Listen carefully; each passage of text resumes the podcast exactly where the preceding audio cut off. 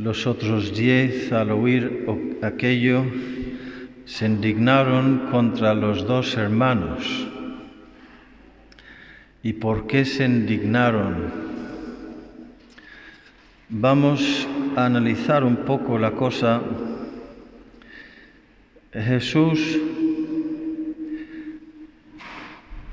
les habla de ser entregado él a los sumos sacerdotes y a los escribas, de ser, mm, de, que va a ser condenado a muerte, va a ser entregado a los gentiles, a los soldados romanos, a Poncio Pilato primero, para que se burlen de él, lo azoten y lo crucifiquen. Al tercer día resucitará.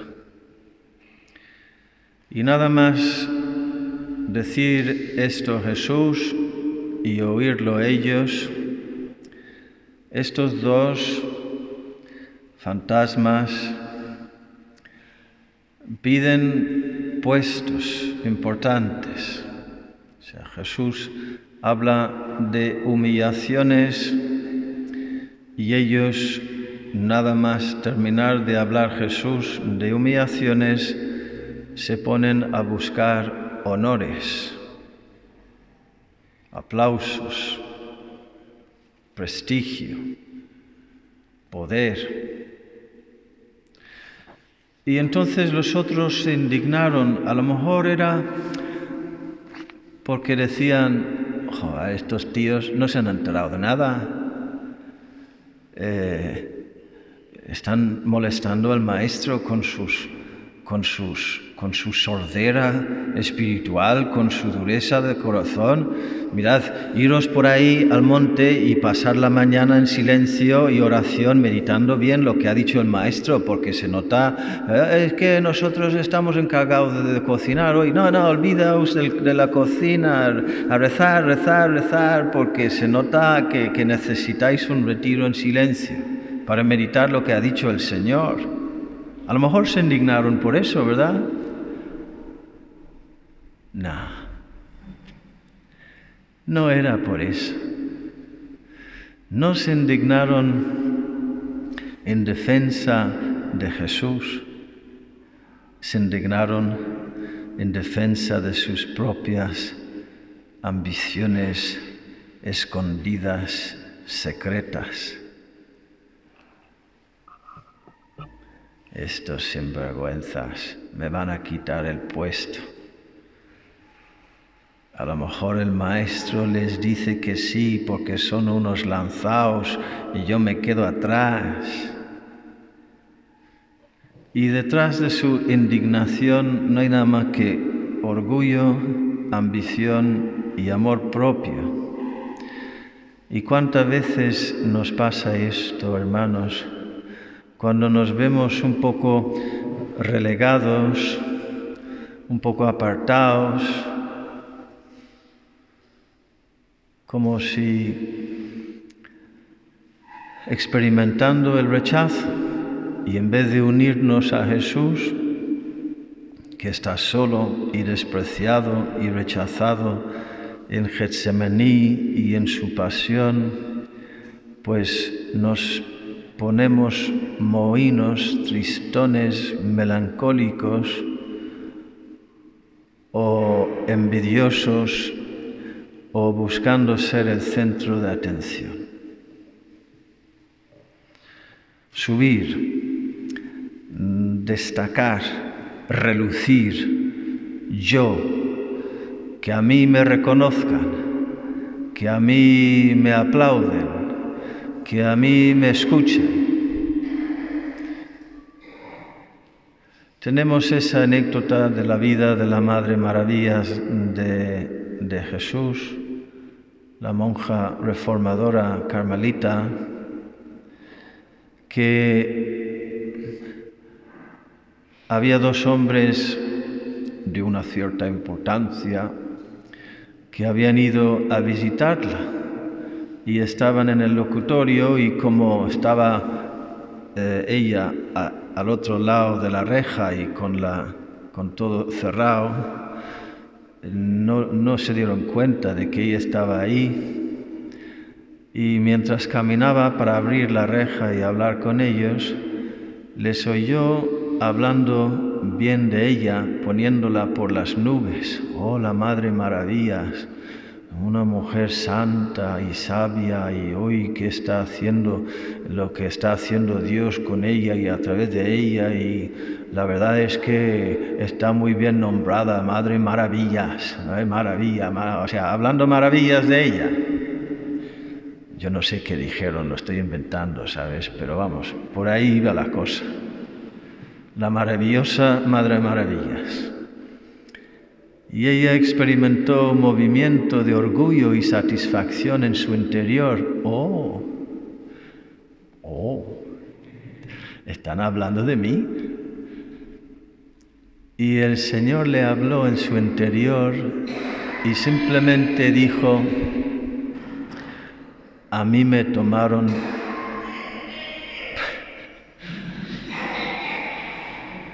a mí me tomaron por necio a mí me tomaron por necio. Y enseguida ella volvió a su sitio.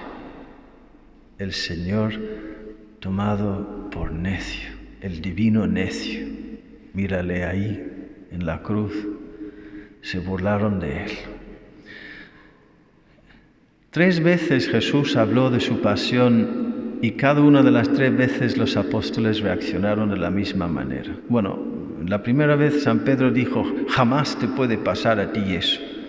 La segunda vez fue cuando eh, se pusieron a discutir todos sobre, sobre quién iba a ser el primero y el más importante, y creo que la tercera vez es esta, cuando eh, nada más hablar él de su pasión y de sus humillaciones que iba a vivir, se ponen a discutir entre ellos sobre quién va a ser el más importante. Y hay una cuarta vez, justo después de instituir Jesús el sacramento de la Eucaristía que vamos a celebrar ahora. Vamos a estar ahí ahora, nosotros. Él aquí, nosotros ahí. Lo encontraréis en Lucas 22, 24. Nada más decir Jesús, tomad y comed, tomad y bebed y expresar su dolor porque va a ser traicionado, ahí mismo, en el corazón del misterio eucarístico, de la fundación de ese misterio, se ponen a discutir sobre quién va a ser el primero. ¿Cómo somos, hermanos? ¿Cuánto nos cuesta? Pues en este tiempo de cuaresma vamos a pedir al Señor ahora en la Eucaristía que nos cambie el corazón y nos cambie la mente para que busquemos el último puesto para estar más cerca de Él, puesto del amor, de la entrega, del olvido de nosotros mismos, del servicio, de la pureza de intención, para que seamos necios y locos por amor a aquel que fue tomado por necio y loco por amor a ti y a mí. Que así sea.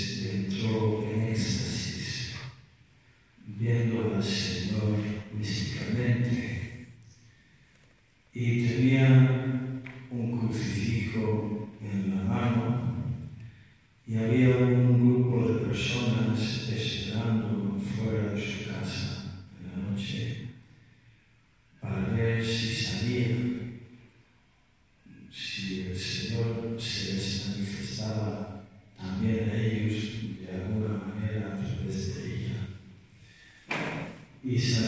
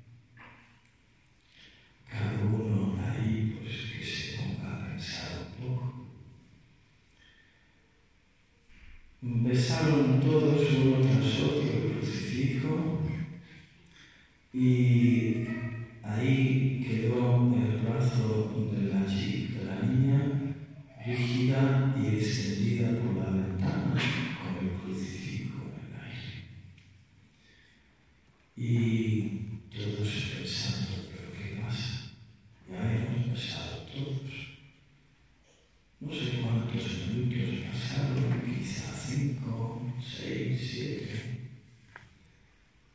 Y al final el